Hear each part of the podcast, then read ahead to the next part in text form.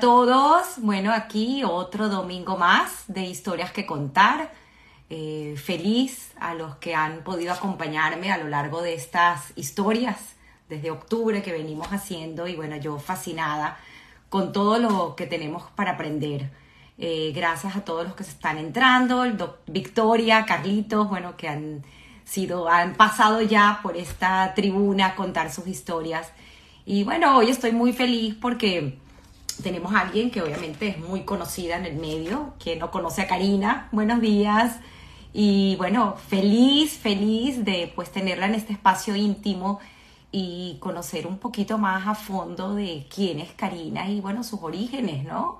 Eh, eso que hemos estado viniendo a hacer en historias que contar, un poco entender quién es, es lo, que hacemos hoy en día, la razón de ser en, en, realidad, ¿no? Nuestros principios, nuestros valores, eh, cómo fuimos educados, el colegio, nuestra infancia y bueno, hoy tendremos a, a mi querida amiga Karina, a quien conozco desde el colegio. Vamos a esperar que la pueda invitar. Eh, Karina, la verdad que tengo que agradecerle porque ella nos ha sentido muy bien este fin de semana. Le, le dije, ¿no? Le comenté que si tenemos que suspender, se suspende, pero Karina, de verdad, increíble. Mira, aquí está. Ella, todo un artista. y te queda bien la palabra. bueno, ya después de tanto uno se acostumbra. Así es, pero de verdad que agradezco porque sé que no, no te has sentido bien y pues tu nivel de compromiso se ve reflejado en haber dicho, pues ahí vamos. claro, claro. Lo que te ha tocado en muchas ocasiones hacer lo mismo, ¿no? De que no estar en las mejores condiciones y sin embargo siempre dar lo mejor de ti. Mira, yo creo que eh, en especial las mujeres eh, somos las del dicho ese de que no sabemos cuán fuertes somos hasta que tenemos que ser fuertes. Entonces eso ha sido, bueno, obviamente que ayer te, dije, déjame ver si yo creo que sí, pero eh, vamos a ver qué es lo que pasa porque estuve bien malita, la verdad que llevo cuatro días malísima de hospital y todo, pero estoy aquí, que es lo importante, ya lo demás es lo demás. Es admirable tu temperamento, eh, en todos los momentos difíciles que te ha tocado vivir, como, como siempre tienes una, una palabra de aliento, primero para ti, porque creo que nosotros nos, somos los primeros que nos tenemos que amar, eh, y luego para, para la gente que te rodea, ¿no? Bueno, nos conocemos de niñas, eh, es una cosa increíble porque mi memoria me lleva siempre a, cuando hablan de Karina, de verte en ese patio hermoso de nuestro colegio, y escucharte cantar, que todavía tuvimos oportunidad, porque creo que tú te graduaste en hebraica, pero nosotros estuvimos en nuestro último año en este colegio maravilloso que fue el Moral y Luces en Venezuela, y pues ese patio y escucharte a ti cantar era, wow, como que si sonara el cielo. bueno, efectivamente, mi primer escenario, creo que el de muchos, ¿no? Es el colegio, eh, porque empiezas a empiezas a hacer lo que tú haces naturalmente y la gente eh, te descubre, ¿no? En, mi caso me descubrió la, la Morarrina, la profesora Rina, que era la que hacía todos los eventos más icónicos de la escuela y obviamente ella tenía un coro y por supuesto yo, este, vamos, este, era como la mejorcita del coro. Entonces, bueno, tú, tú vas a cantar este solo, tú vas a cantar este solo. Y digo, mira, me estás explotando. Está bien que yo cante chévere, pero yo creo que no puedo cantarlo todo. Entonces, ese es como mi primer en mi primer eh, descubrimiento, vamos, público, por decirlo así. Y efectivamente, sí, la gente, la gente apreciaba mucho. Me acuerdo que también en los ceder de Pesas, eh, eh, ¿sabes? En estas festividades, la gente llevaba a sus padres para oírme. O sea, tienes que oír esta, esta niña, ¿no? Entonces, ese fue mi primer escenario, ¿sí? Pero Estoy un poco corta de léxico hoy, Tamara, como verás. Estás regia, regia siempre. La gente está preguntando por aquí, que quiero que lo aclares, que no, creo que no es COVID, es simplemente un malestar que tienes. No. Dios mediante, saldrás pronto. Te mejorará. Te mandamos todas las millones de bendiciones. Pero quería, no sé si has eh, visto o has tenido oportunidad de, de ver este espacio al que me he permitido traer a, gente común, gente como, como nosotros, no, no de repente tan famosos como te ha tocado a ti, pero al final tú también eres una de nosotros, ¿no? Eres alguien claro. que, que es normal, que es común y que tiene una historia. Y ahí es donde quiero llegar, porque me parece tan importante entender lo que nosotros hacemos hoy en día y lo que somos y dar, poder dar el agradecimiento a los que nos formaron. Y dentro de esta gente que nos formó, pues está nuestra familia y de dónde venimos y no perder ese norte eh, a través de lo que somos y de nuestra historia. Y tú tienes una historia muy interesante y muy particular y aparte de eso, además del colegio, tienes ese famoso edificio de los apamates que tantos recuerdos te trae. Y de hecho tuve una cómplice a quien agradezco públicamente porque me dio y me regaló unos minutos de su tiempo para poder conocer un poquito más de Karina y de su historia familiar, que es la señora Eliana, vecina. Y bueno.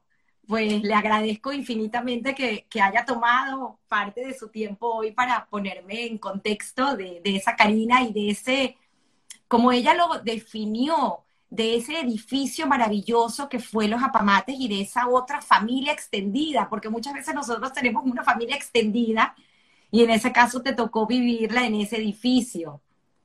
Pero no has nombrado algo y se me hace muy, muy, muy curioso, porque yo tía Vicky. ¿Cómo? Tía Vicky.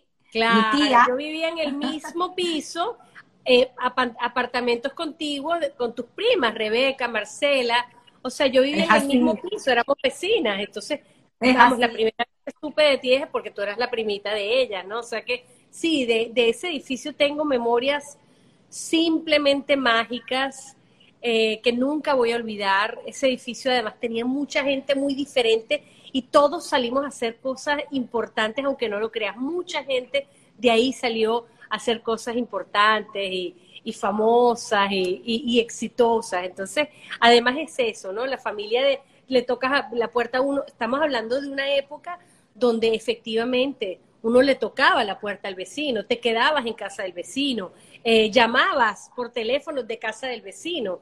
O sea, era, era una, una, vamos, sí, una familia, como bien lo has dicho, efectivamente era así. Mis hermanas, mis hermanas mayores, por ejemplo, tenían mucha gente de la edad de ellas.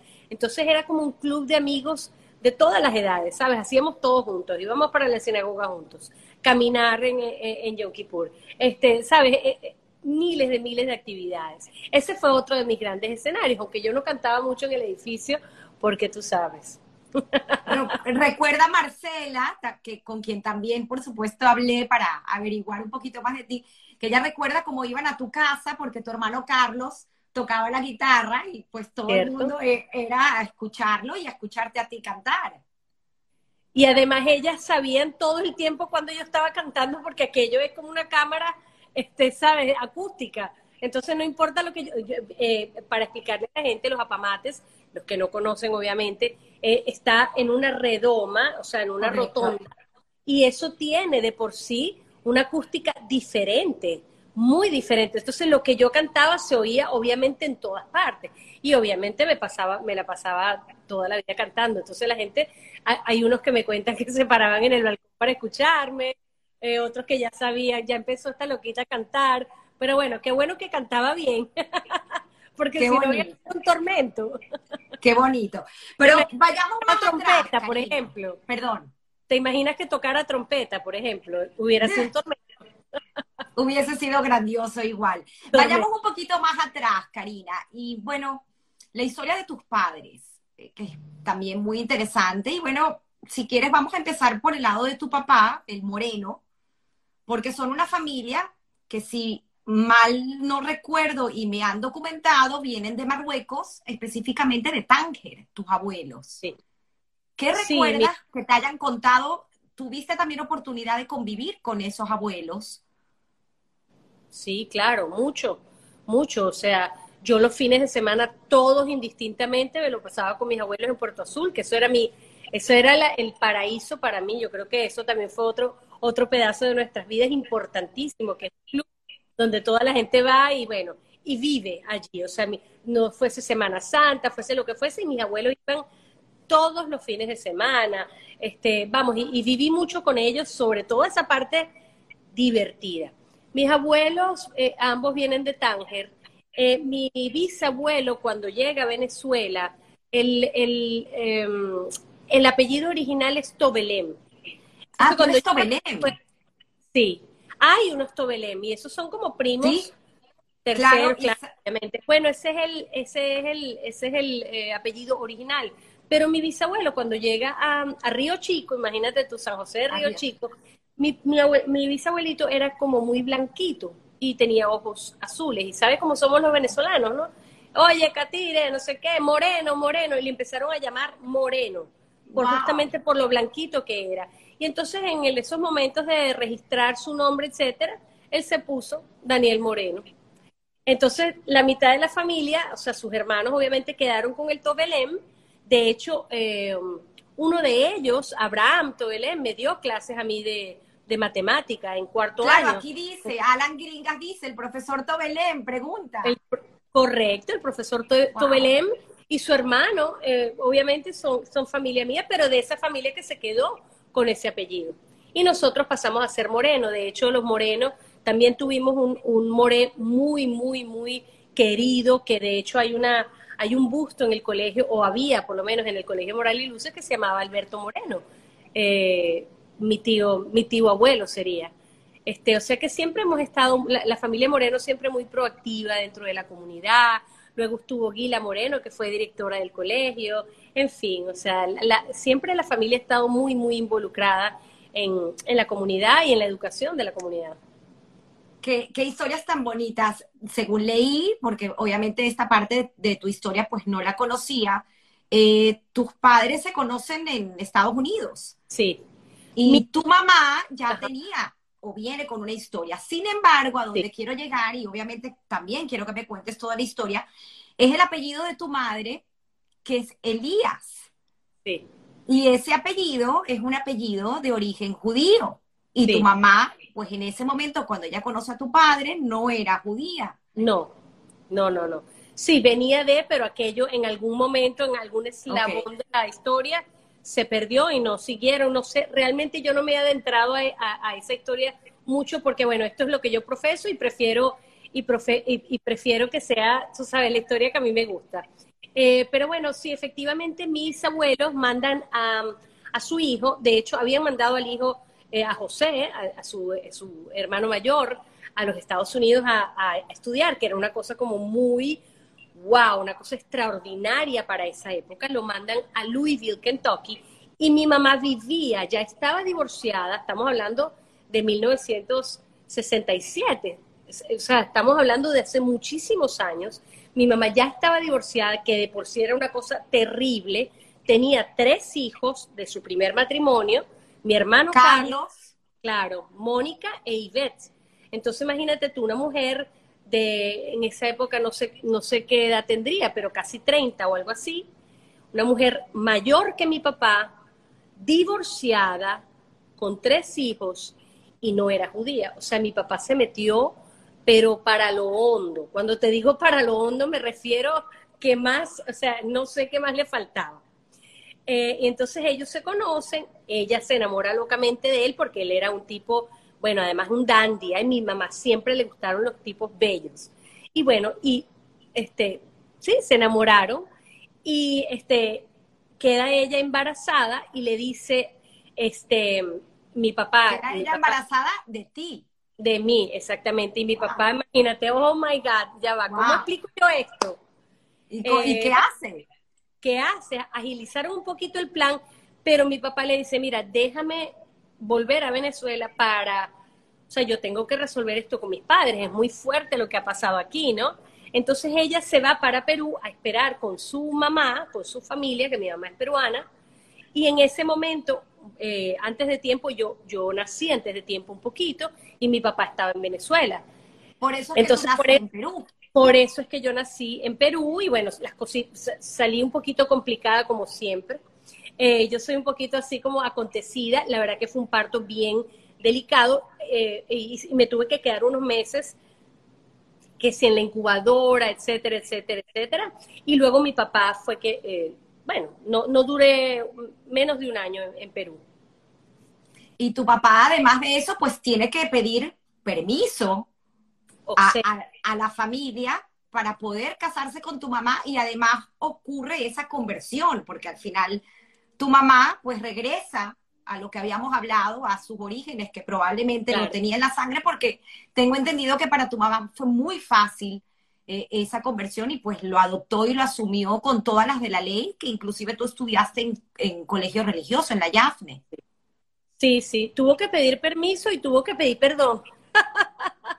Yo creo que mi papá de verdad, de verdad, este, bueno, fue eh, estos momentos, vamos, que suceden y punto, que no tienen, que no tienen, o sea, que la explicación viene muchos años después. Y efectivamente, la que, la que se afana y, em, y se empeña que yo estudie en el mejor colegio donde yo voy a ser la más judía de todas, este, es mi mamá, que me mete justamente en la yeshiva, en una yeshiva, imagínate, en la Yeshiva Yavne, donde, o sea, que yo pasé por todos los colegios. Mira, yo pasé de la Unión Israelita, luego pasé por el Moral y Luces y me, y me gradué en hebraico. Así que yo los probé todos.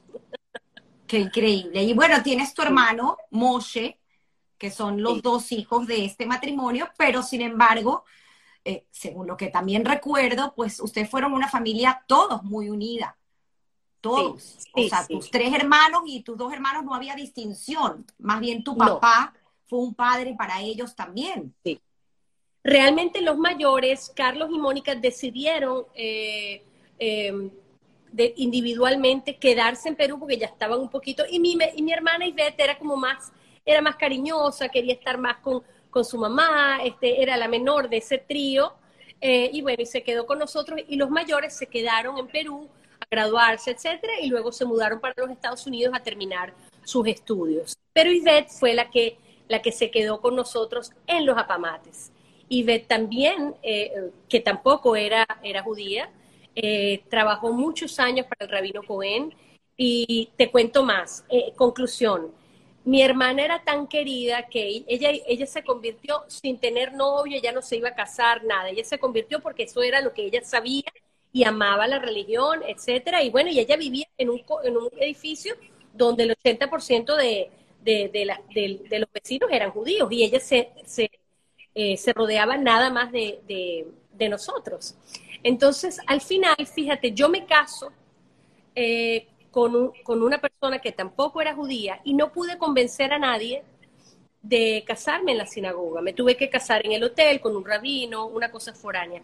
Pero mi hermana se casó en Mari Pérez, donde era mi sueño casarme. Con José wow.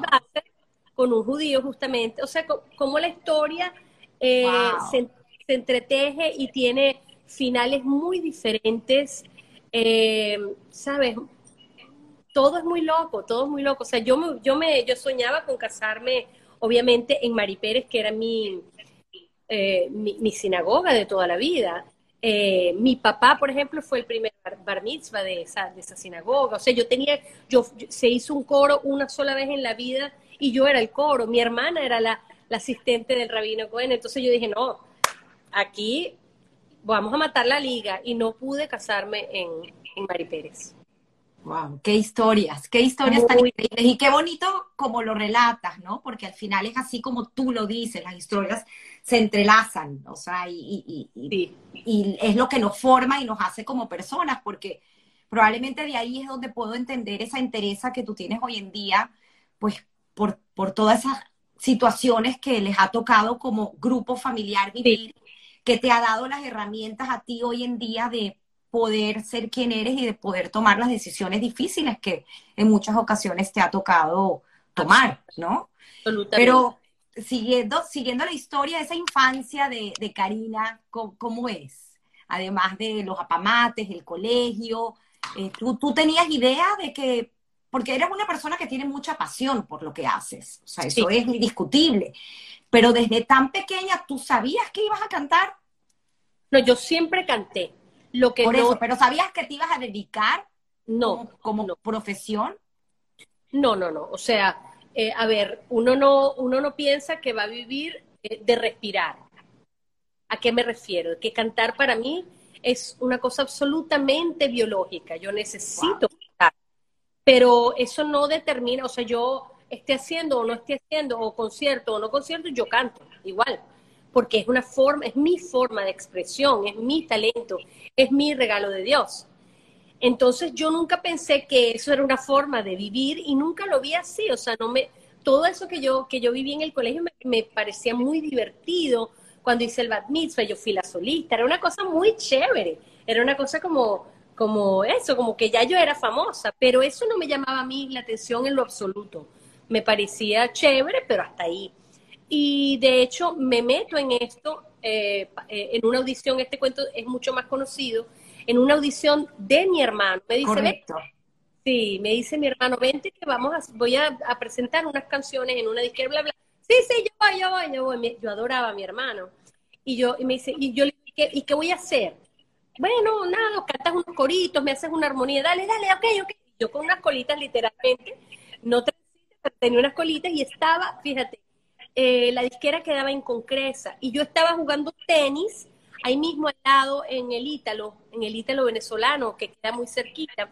Y de hecho ahí en ese, en ese club las canchas son de arcilla. Yo estaba llena de arcilla hasta el muslo. O sea, yo fui así toda mugre con mis colitas y yo quería ir acompañar a mi hermano. Y tendría, vamos, este, 15 años o menos. Y lo acompañé y, bueno, y chévere, y, ya. Al tiempo, eh, este, me, me, llaman a mí, o sea, llaman a mi hermano, pero queremos a la, a la, a la que te hizo los coritos. Y en serio, wow. Eso es algo que seguramente mi hermano nunca me perdonó, pero a él le firmaron como escritor, o sea, como, como compositor, y a mí me firmaron como cantante. Pero en ese mismo ánimo de, sí, sí, ok, como una aventura, como una, como algo que, bueno, sí, vamos a jugar a eso. Lamentablemente, el juego, digo lamentablemente porque yo no sabía a lo que me estaba enfrentando y tampoco sabía que el resultado iba a ser del tamaño que fue. Entonces, bueno, este. Sin embargo, tu hermano, tu hermano escribe esa primera canción tuya que te hace tan famosa de este musical, bueno, que es la, obra de, teatro, la obra que escribe. Eh, no, no. ¿No él escribe esa canción? No, no, no. La primera ah. canción famosa, eh, que fue Zapatos de Tacón Alto, que fue la obra de eh, Juan Pablo II. Eh, en la primera visita de Juan Pablo II se iba a hacer una obra musical. En el 85. correcto, correcto. Y de ahí se, se escoja la, la canción de Zapatos de Tacón Alto, que fue escrita por, por unos españoles. y todo eso ser exactamente una obra musical, pero no, nunca fue, solamente quedó en disco. Y de ese disco, la única canción que sobrevive de nuevo es esa de, bueno, de la niñita en los zapatos de tacón alto. Entonces tú imagínate yo en un colegio súper judío explicando a, todo el mundo que no tengo nada que ver con el Papa, o sea, ya va, pero tú lo conociste, pero estás cantando cosas religiosas. Yo no, o sea, a ver, ¿cómo te explico? ¿Qué rollo? Aparte que fue tu breve estadía en la Universidad Católica, donde comenzaste a estudiar comunicación social y creo que comentaste en varias de las entrevistas que vi que creo que tres días a lo mejor eh, pudiste haber estado en la universidad. Exageraste, día y medio. fue muy poco lo que pude estudiar porque sí, aquello se hizo más grande, más grande, más grande. También he contado varias veces que, por ejemplo, Gladys Rodríguez, eh, Sergio Novelli iban a esta misma clase. Y claro, ellos, ellos ya me conocen hace mil años. Pues, yo, entonces, ellos son los que me dicen que tú estudiaste conmigo. Y le dije, ay, yo no sé, yo no estudié, no sé tú. Pero claro, ellos se acuerdan de mí porque ya yo era muy famosa. O sea, me empecé, yo estaba como en el momento más álgido, ¿no? De, de, ese momento de, fama y de, Sin embargo, claro, la vida te, te, te, cae por sorpresa esa fama inesperada que no estabas buscando. Sin embargo, tú decides o, prepararte, seguir preparándote porque eh, sigues estudiando, ¿no? Mejoras, ah, te metes en clases de canto, a mejorar tu voz, siempre con esa necesidad de, dar lo mejor, que es la parte que yo admiro tanto tuya, que te le debes al público. E, es algo que, que tú, tú, tienes ese compromiso de, bueno, a mí me, me dieron este don, ¿no? Pero ahorita yo tengo la responsabilidad de dar lo mejor de mí. Y creo que es algo que tú lo tienes clarito, clarito desde el principio. Sí, yo creo que eh, yo no soy, yo no soy perfeccionista. Si te digo la verdad, no, no soy. Pero creo que soy una de las mejores que hago y, quiero ser siempre eso. Yo quiero mantener siempre un nivel. No importa lo demás, no importa si, si por ejemplo, no tengo un buen manager o no, no me importa. Siempre todo lo que hago tiene un nivel. Entonces, no importa dónde me vayas a ver o en las circunstancias, siempre vas a escuchar lo mejor. Porque eso, se lo, eso yo le debo todo al público y creo que hay un respeto eh, que hay que tenerle a esa gente que sin ellos no eres nada realmente. Qué bonito, Karina. Eh, la vida te trae eh, a vivir a Miami, creo que con tu familia, si quieres puedes contar, porque eh, en ese momento pues también hay muchos cambios y esa, te dejo la pregunta en el aire para que tú sigas pues desarrollándola. Tienes una relación siempre muy protectora con tu mamá y, y, esa rebeldía a los 22 años que te hace cortar el, el, cortar el cordón umbilical. Cuéntanos un poco y bueno, la, la historia de, tus padres, ¿no? ¿Qué es lo que pasa en ese momento?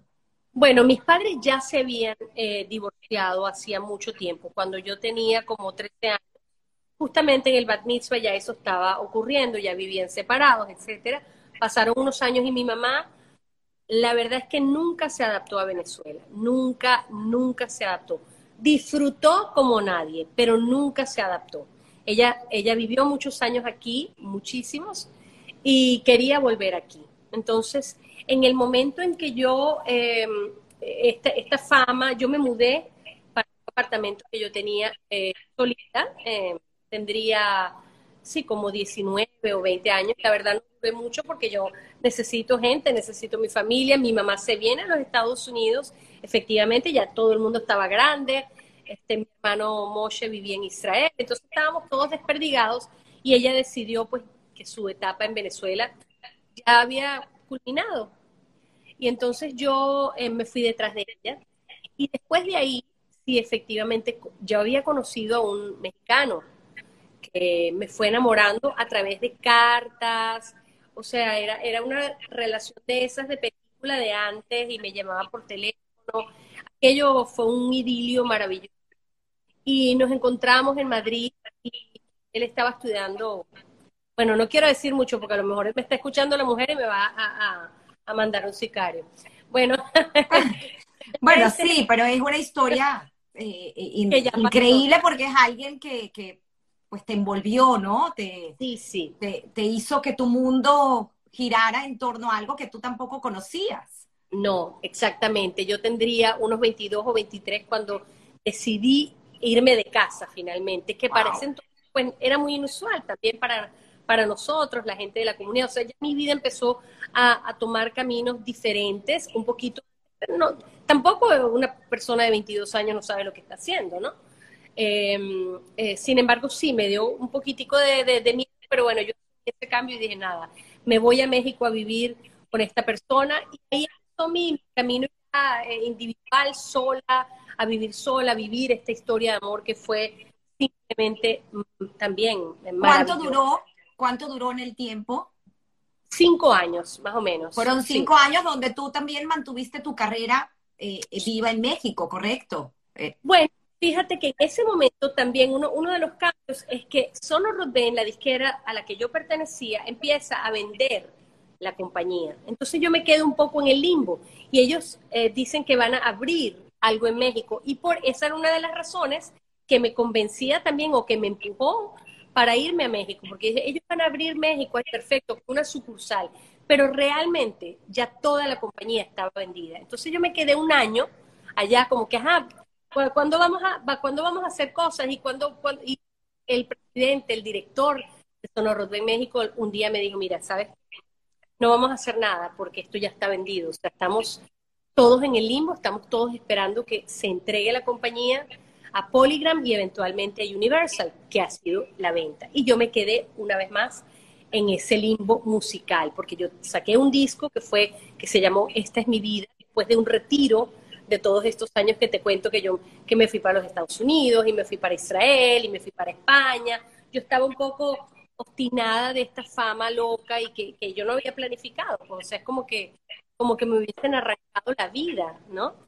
y yo no tenía ya más amigos, ya todo el mundo, tú sabes, empezó a, graduarse, empezaron a casarse, empezaron a, tener vidas y yo nunca estaba. Y obviamente la gente deja de tomar en cuenta, ay, cariño, eh, entonces, volviendo, yo vivo cinco años eh, ahí, en México, y después de esos años, eh, ahí mismo terminamos, yo me vine a, a Miami. En ese interim, además, hice una telenovela que se llamaba Pecado de Amor, o sea que yo me regreso a Venezuela, pero eh, temporalmente, una, una novela que duró como un año y pico, eh, que fue también estupenda. Y, eh, a ver, y ya, y después de ahí... ¿Y cómo, cómo decides, o sea, esa relación acaba en México y es cuando tú decides volver a Miami? Y regresas a casa de tu mamá. Exactamente. Exactamente. Ahí me llaman para la telenovela, hago la telenovela y terminando la telenovela me regresé para acá y ahí conocí a Marcelo. Y conoces a Marcelo y eh, él también pues pasa lo, que dice, él, él se convierte al judaísmo para poder casarse contigo y pues esa maravillosa boda que yo creo que todos tuvimos oportunidad de ver porque fue televisada y fue espectacular y, ¿sabes? Karina casándose. Fue algo, un momento muy, muy importante en tu vida. Claro, imagínate. No fue como hubiese soñado, pero fue eh, fue una boda linda. Yo le pedí al canal, por ejemplo, eh, en esa época estaba muy de moda comprarte la boda. ¿Qué quiere decir? Que el canal decidía a quién iba a meter, invitaban gente. Dije, no, mira, yo te voy a permitir, porque imagínate, yo crecí en Sábado Sensacional. Yo crecí, o sea, yo tenía todo también, me vieron embarazada, me vieron pequeña, o sea, era, era también esa, esa familia extendida, era mi gente también. Yo les dije, miren, ustedes pueden grabar la boda, pero tal cual suceda. O sea, ustedes vayan y es como un live, o sea, eso es lo que van a hacer. Yo no voy a parar, no va a haber corte, no va a haber que te eches para acá o te eches para allá, no va a haber que ustedes me van a meter gente que no conozco, eso no va a suceder. Yo hago mi fiesta y si ustedes quieren participar, así sea. Así fue. Eh, fuiste una visionaria, porque eso es lo que hoy en día pues pasa con todos estos live, pero en ese momento no era común. Eh, y eh, tú te casas y ya tienes en la barriguita a Yasha. O a sea, que se repite la historia de tu madre. Uno no aprende, amiga. la verdad, se repite la historia de una forma y otra y a la inversa. Porque en este caso, pues él no era, él no era, eh, no, no, no era de mi religión, yo era la judía. Bueno, sí, esas cosas pasan.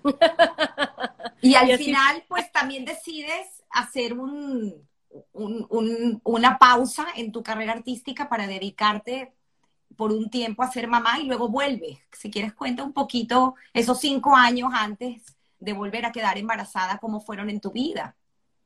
Mira, eh, fue muy raro porque yo nunca había dejado de hacer y porque además, como todo un poco en mi vida, eh, de manera fortuita, yo tuve esta que no esperaba, tampoco es que, eh, no es que la negué ni mucho pero tampoco es lo que yo deseaba en ese momento. O sea, no estaba, estaba, había terminado de grabar un disco, hice la promoción con una disquera nueva aquí en Miami, porque fue así como yo conocí a Marcelo, con esta disquera Cayman Records.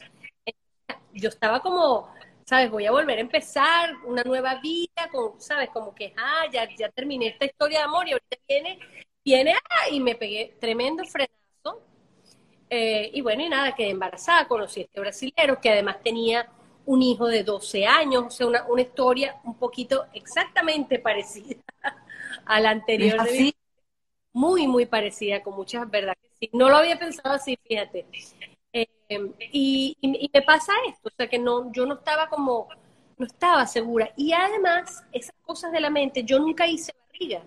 Entonces a mí no me salió barriga, nunca. Solamente eh, eh, hice un programa, por ejemplo, de televisión en, en Univisión, que era de, una competencia de niños que cantaban, y yo canté y me invitaron, y yo, ¡pa! hago un paso así, y digo, no, es que ya, yo estoy embarazada, o sea, se me puso la barriga rojísima, y ese fue el día que yo dije, no, yo, yo, yo como que si estoy embarazada de verdad, tenía ocho meses y medio. Wow. Pero nunca salió ni siquiera. O sea, no habías concientizado tu barriga, tu estado. Sí, de verdad que esto estaba como en negación de que esto no me está pasando a mí, eso no creo porque, ¿sabes? Eso no puede ser, o sea, después de cinco años, no, no creo, es que no creo. Yo no, no, no, no hice ninguna celebración antes de, de nacer de ella, baby shower, nada de esto, porque yo de verdad estaba como en negación, me parecía que estaba viviendo la vida de otra persona. Y cuando nació, que mi hija nació además apretadita, con todos los, los, los, deditos morados, porque imagínate, yo no tenía ni apretada, apretada su nariz así, estaba toda apretada. Y yo, wow, eh, ¿qué es esto? ¿Dónde está la mía? Aparte, aparte tú, tú venías de haber tenido unas pérdidas, por lo tanto, me imagino que ese momento para ti fue un milagro de Dios. Sí, fue muy raro, pero inmediatamente, inmediatamente y sin parar, yo me enamoré de ella, me enamoré profundamente de ella. Entonces ese amor fue creciendo, creciendo hasta, hasta, hasta parar lo que yo era y lo que yo hacía. Yo paré absolutamente todo porque yo estaba enamorada de este ser y no quería hacer más nada sino verla y tomarle fotos y, y jugar con ella y, eh, mi vida era ella, éramos ella y yo para todo. En este interín, creciendo Yasha, eh, tienes uno de los momentos dolorosos en tu vida, que es la enfermedad de tu hermana Ivette. Y vas a Venezuela a cuidarla. Correcto. Una de las, porque mi hermana... correcto, sí, es como la, primera vez que se presenta eh, esta enfermedad en, tu hermana y pues tú va, es que es muy doloroso, ¿no? De la, manera de recordarlo, lamento ponerte en esta situación, pero te llevas a tu hija y vas a pasar pues todo este proceso de quimioterapia sorprendente y al final fuiste una del, creo que la única hermana que pudo acompañarle en esa situación, en ese momento. Y porque podía, fíjate que todo pasa realmente por algo. En ese momento yo no estoy, vaya, no, no es que cancelé nada porque yo no estaba haciendo nada. Me llevé a mi hija y me pasé como cuatro meses, mi hija tendría cuatro años o algo así, y me pude pasar una temporada larguísima con mi hermana, le llevé pelucas, le llevé este accesorios, le llevé una cantidad de cosas, maquillaje. Entonces éramos, e, ella y yo también, ¿no? En eso. Mi hija muy, muy, muy noble con la hija de, mi hermana no sabía. Y además la de mi hermana es como si fuese hermana de la mía. Fue, fue, duele decirlo, pero fue lindo. Es, esa época fue muy Qué bonito. era una mujer extremadamente graciosa y muy ácida. Entonces nosotros echábamos bromas de la, de la calva, echábamos bromas de la, de la, ay no, echábamos bromas de las cosas más horribles del mundo, pero ella era así y, tengo, nunca me arrepentiré, creo que, que tuvo mucha suerte de poder estar con ella. Qué bonito, qué bonito. Y al final tu hija, si más no recuerdo, eh, es la que te pide que quiere un hermanito. Claro. Claro, después de ahí, imagínate, yo vuelvo a Estados Unidos y digo, wow, imagínate, nosotros somos cinco y cinco por lo menos yo pude, y por una circunstancia especial, acompañar a mi hermana. Así que, uy, yo no puedo dejar a mi hija sola tampoco. Entonces empecé a, tratar y ahí también... Claro, tú concientizaste ese momento y dijiste, yo necesito darle una compañía, claro. Sí, ahí Esta relación de hermana, claro. ahí empecé a, tratar y, y, quedé un par de veces, pero no se me daba y obviamente en el, en el como siempre sucede, la ley de Murphy, cuando uno dice, ay, bueno, ya, no se me dio, yo traté, ok, y ahí quedé de, en ese momento Hannah.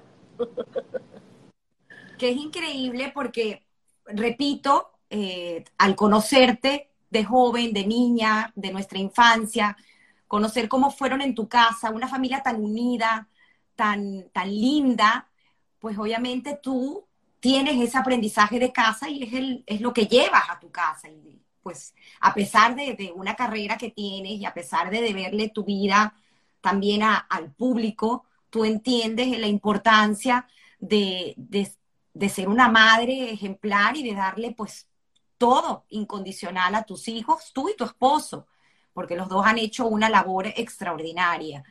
Y a lo mejor también entender nosotros esa, esas situaciones que te han tocado vivir y que siempre tú lo dices, por eso te digo que eres un ejemplo, porque tú dices hay que aprender, hay que documentarse, hay que tomar las cosas como, ¿sabes? No vivir del gossip y del chisme, sino ya va, déjame entender.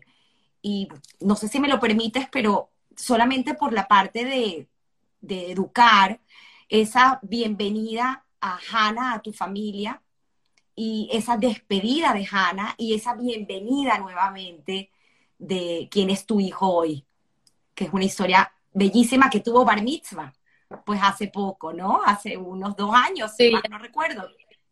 Sí. Sí, sí. Este, a, la bienvenida a Sander. Wow, eso ya hace, hace, a ver, vamos a cumplir casi cinco años con eso, cuatro años y medio más o menos. Eh, obviamente. Y en el interín, en el interín se movió mucho el piso, porque además de eso, pues tuviste pérdidas muy seguidas de, de seres que, que, pues te han acompañado y que de repente dejan de estar y tú sientes, bueno, y ahora, ¿cómo voy a enfrentar esto? Sí, fue, una, fue una fase de la vida como, como, como apretada. Un carrusel. Sí, sí, como que empezaron a pasar muchas cosas muy graves y, y bueno, este, y yo aguantándome, yo decía, wow, esto es como un roller coaster, déjame ver cuál curvita tiene. Eh, sí, se muere primero mi papá y en menos de cuatro meses le diagnostican a mi hija, a mi hija, perdona, a mi hermana eh, su último cáncer, del pulmón y en ese mismo periodo de tiempo, este, mi hija me dice, mira, eh, te cuento, a ver, este, este cuentico yo he muchas veces, ella me manda, un, me manda un video con un caso muy, muy parecido, parecido por decir algo, porque era exacto, todos los casos son iguales. Me vi reflejada en la mamá, eh, todo era igual. Entonces él regresó a los ocho minutos después de haberme mostrado el video y me dijo, ¿entendiste? Y le dije, bueno, más o menos, necesito tiempo. Y me dice, no te tomes mucho tiempo, porque me voy a desarrollar. Ok, en ese momento yo acepté hacer una obra en Venezuela, una obra musical que se llamaba Casi Normal. Acepté porque sabía que mi hermana no iba a pasar este, esta enfermedad. Eh, y yo, si me quedaba con ella, seguramente me hubiese ido con ella. Y todo este rollo necesitaba este, carburarlo, eh, entenderlo, asimilarlo, eh, necesitaba verme con gente, eso fue lo que hice en Venezuela y durante, eh, lo del trabajo era importantísimo para mí porque además una obra donde en la obra este, ella es una mamá que se le muere su hijo. Y todo eso me ayudó tanto a mí, cantar eso, sufrir, llorar, todo eso fue como una terapia para mí. Y simultáneamente yo estaba haciendo terapia yo en Venezuela, para una cosa y para otra, que todas son lo mismo, pérdida. Cómo, este, tú sabes, how to cope, ¿no? Cómo, cómo adaptarse, ¿no? Cómo adaptarse a una situación. A esta pérdida que venía, que venía. Pero aparte quiero, quiero hacer un inciso aquí porque es tan importante la manera como tú asumes y enfrentas una situación porque tú dices, déjame educarme, y déjame entender primero yo para luego dar lo mejor de mí. Y eso es, creo que es una lección de vida extraordinaria que aprendiste en casa. Claro, nosotros, nosotros venimos de una generación donde había este, uno, dos, tres y ya. Ahora, esto, ahora hay cuatro, cinco, mil quinientos treinta y dos. No teníamos acceso y era otro mundo. Entonces, para mí, hasta la homosexualidad la entendía pero este es otro claro. cosa, esto es una cosa muy diferente, nada que ver con el sexo, sino, sino con la identidad de género. Y eso que hablas de hacer el duelo, ¿no? De la pérdida, asumir la pérdida para poder abrirte y luego darle la bienvenida a lo que viene. Increíble. que él además nunca, nunca aceptó eso. Él siempre me decía, pero yo soy el mismo. Yo soy lo mismo, me decía, yo no he cambiado nada, yo, this es que yo soy. Claro, él lo entendía perfectamente. Sí, te vas a ver muy diferente, claro. Es una cuestión de forma, ¿sabes? La del rollo eras tú. La del rollo. No él. Y creo que has dicho una cosa muy cierta. Los del rollo somos los demás. los, los, que no entendemos somos los que venimos de otro lugar. Exacto. Porque mi hijo es un, hijo, un, un, un chico que tiene grandes amigos, es un, es un chico popular, por decirlo como le llaman hoy, es un chico que es activo, que es feliz, que tiene sus rollos como cualquier teenager, adolescente, pero que es un tipo que, que está contento. Que eh, y que feliz. sus amigos, sí, feliz. Que la mayor pregunta fue, ajá, ¿cómo que te llamas ahorita? Ah, perfecto, ya, o ya. Entonces cambiamos esto por esto, ya, nadie se preguntó más nunca nada. Él tiene amigos que vienen de antes hasta ahora y no hay rollo, o sea, lo quieren igual, lo ayudan, lo, lo acompañan, lo, o sea, ajá. Y los del rollo somos Igual. nosotros, pues yo, en angustia perenne. Es así, pero igual creo que es importante eh, decirlo, porque al final es una decisión de vida que en este momento ustedes como padres asumieron apoyar. Sin embargo, el que va a tener la última palabra va a ser él. Y eso es algo increíble. Siempre es él. Él es el capitán de este barco. Nosotros estamos remando con él para que él llegue a su destino. Nosotros estamos acompañándolo y por supuesto somos, somos los que firmamos la autorización. Pero en esto él ha sido un gran maestro para mí, gran maestro. Me ha enseñado cosas que ni, ni yo estaba presente y jamás me imaginé que la vida. Y creo que soy una mejor mujer, creo que soy una mejor madre, creo que soy una mejor, un, mejor ser humano porque él llegó a mi vida todas las cavidades de mi, de mi mente, todas, todas.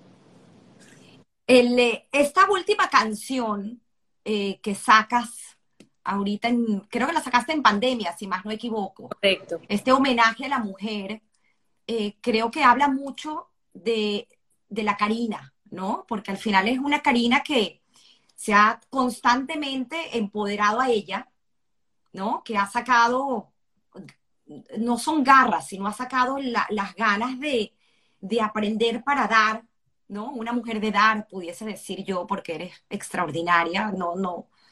O sea, mi admiración por ti viene de hace muchísimo tiempo, te quiero, te quiero como persona, te quiero como mujer, y pues tú, tú entendiste que tú a través de una canción, porque hablaste, hace poco asistí pues a un Zoom de, del colegio de hebraica, donde tú ah. preparaste una charla y el nombre de esa charla que preparaste, porque fue prácticamente un monólogo, tú tuviste la tribuna sin que te hagan preguntas y tú hablaste de algo muy interesante porque hablaste de del, la música como un lenguaje, ¿no? Un, un, una vía de un, eh, la comunicación de, de, todos los tiempos, universal. Sí.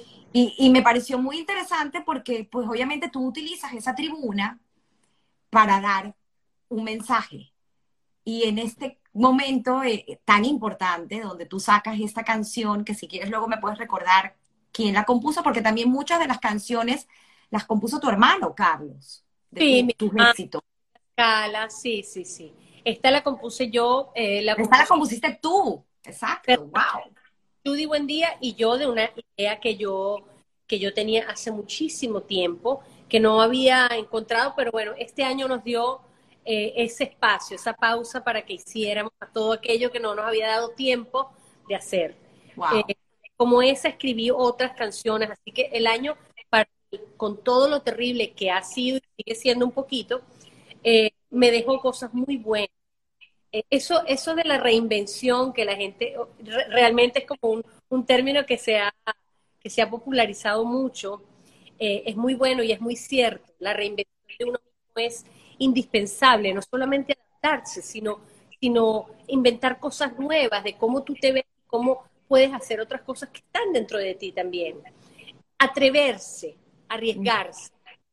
Este, esta canción que se llama Quiero es una declaración de amor a mí, de cómo, eh, de cómo yo me quiero ahora, después de todo, después de no haberme querido, después de haberme querido poco, después de haberlos querido a todos y menos a mí, me he dado cuenta que el amor primero es con uno, porque así como tú te amas, así te van a amar, así como tú te amas, tú vas a amar, porque el amor propio que suena muy eh, altanero no es así, el amor propio es esencial, es básico, es tú, es, es, tú, es, tú tienes que quererte.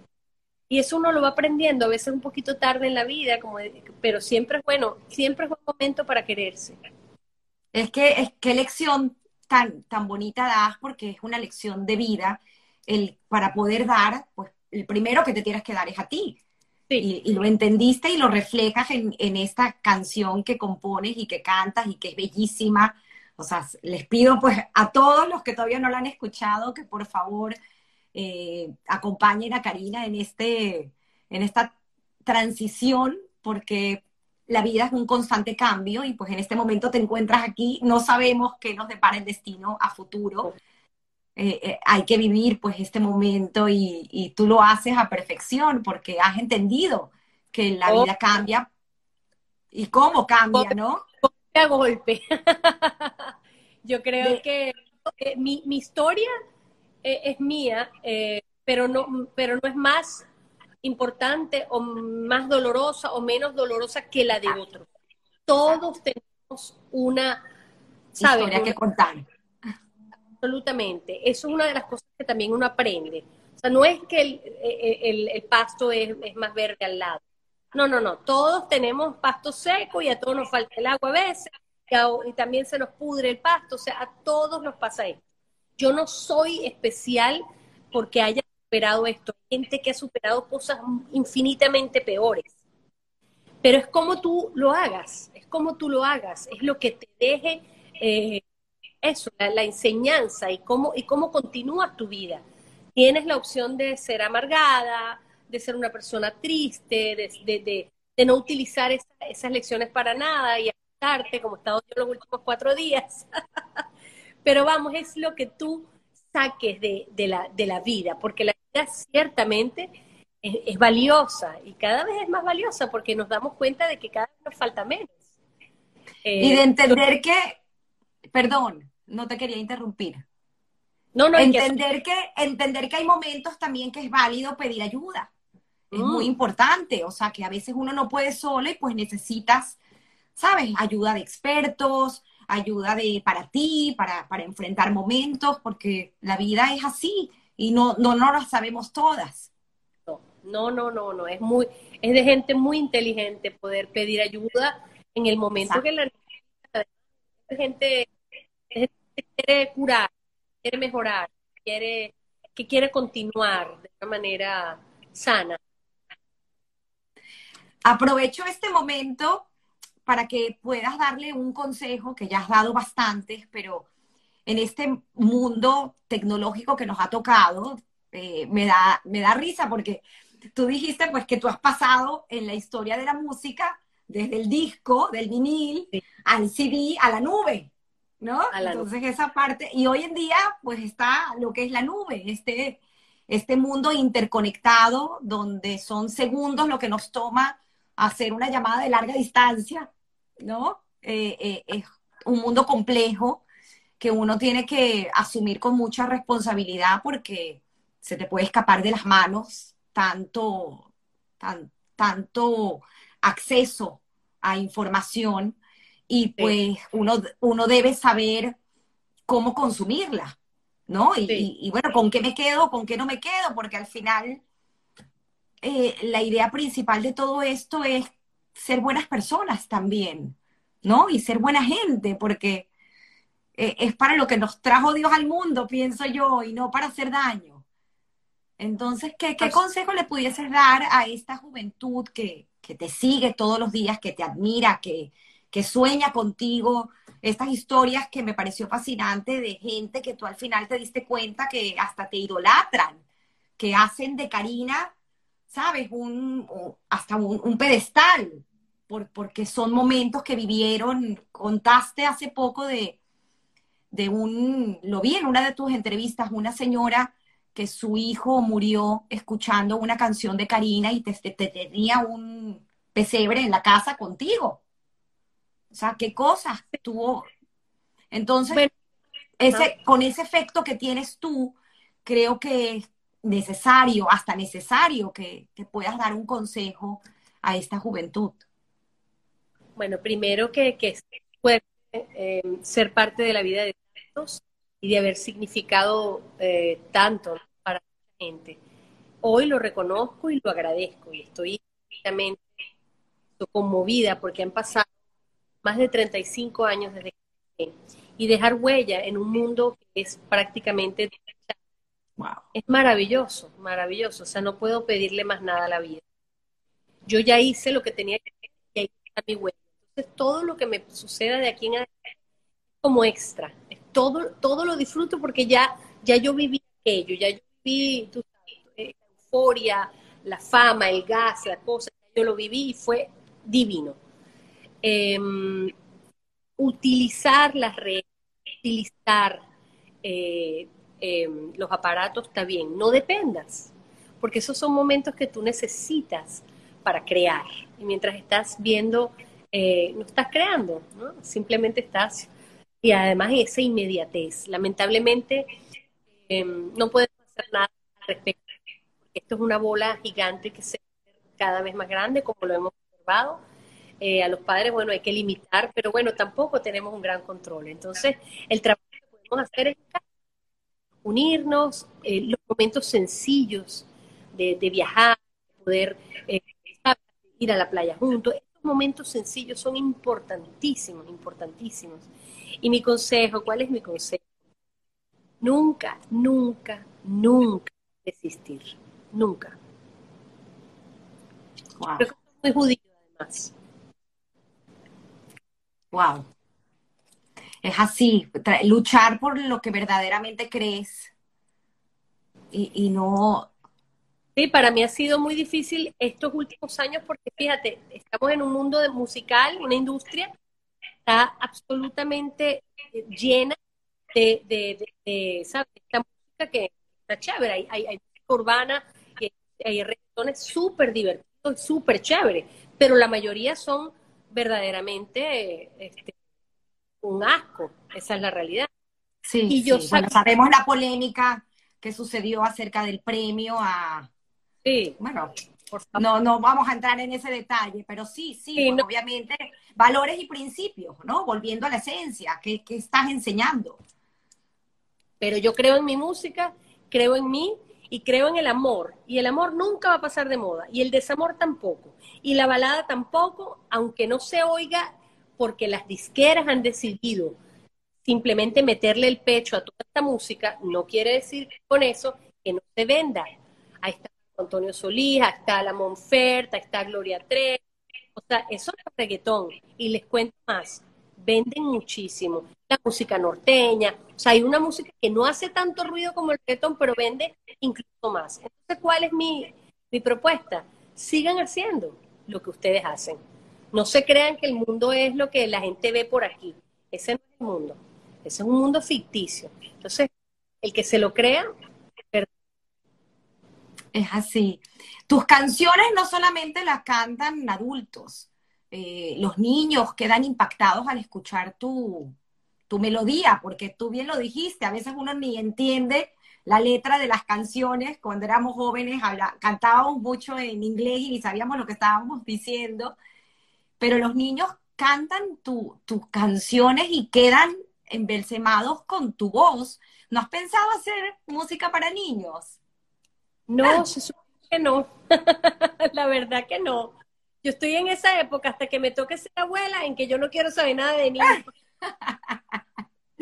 bueno, te lo dejo de tarea, te lo dejo de tarea. Lo acepto. Hay una pregunta que me encanta eh, para acabar con historias que contar y es alguien a quien yo admiro muchísimo, que te lo recomiendo seguir si no lo has escuchado aún, que se llama Guy Ross.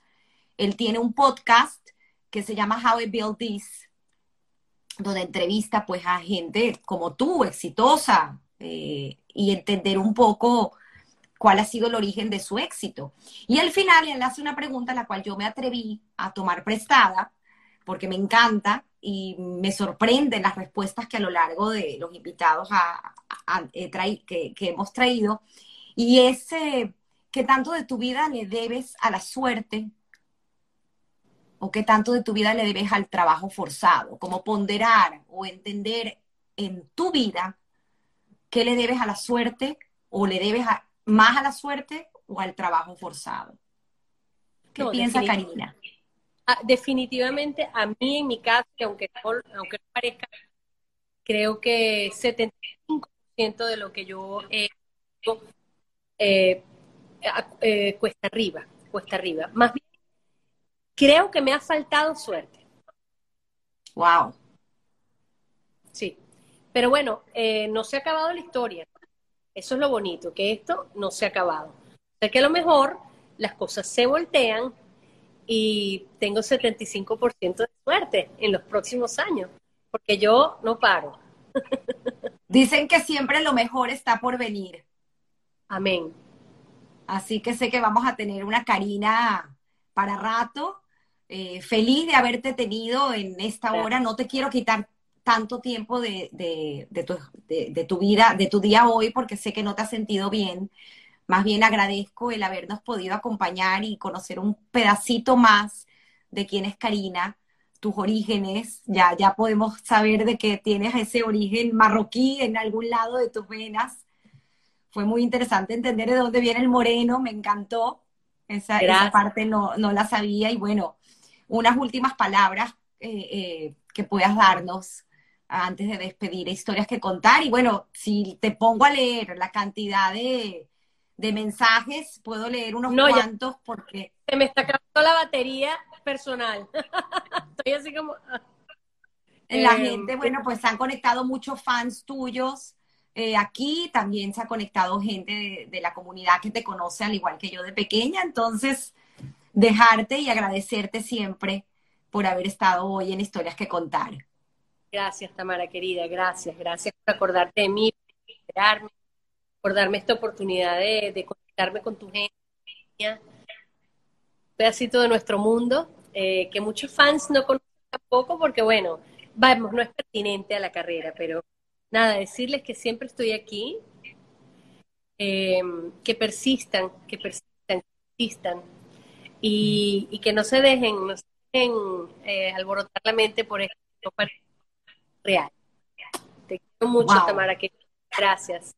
Te quiero, Karina, te quiero. Gracias. Y bueno, todos tenemos una historia que contar, como bien lo dijo Karina. Un abrazo.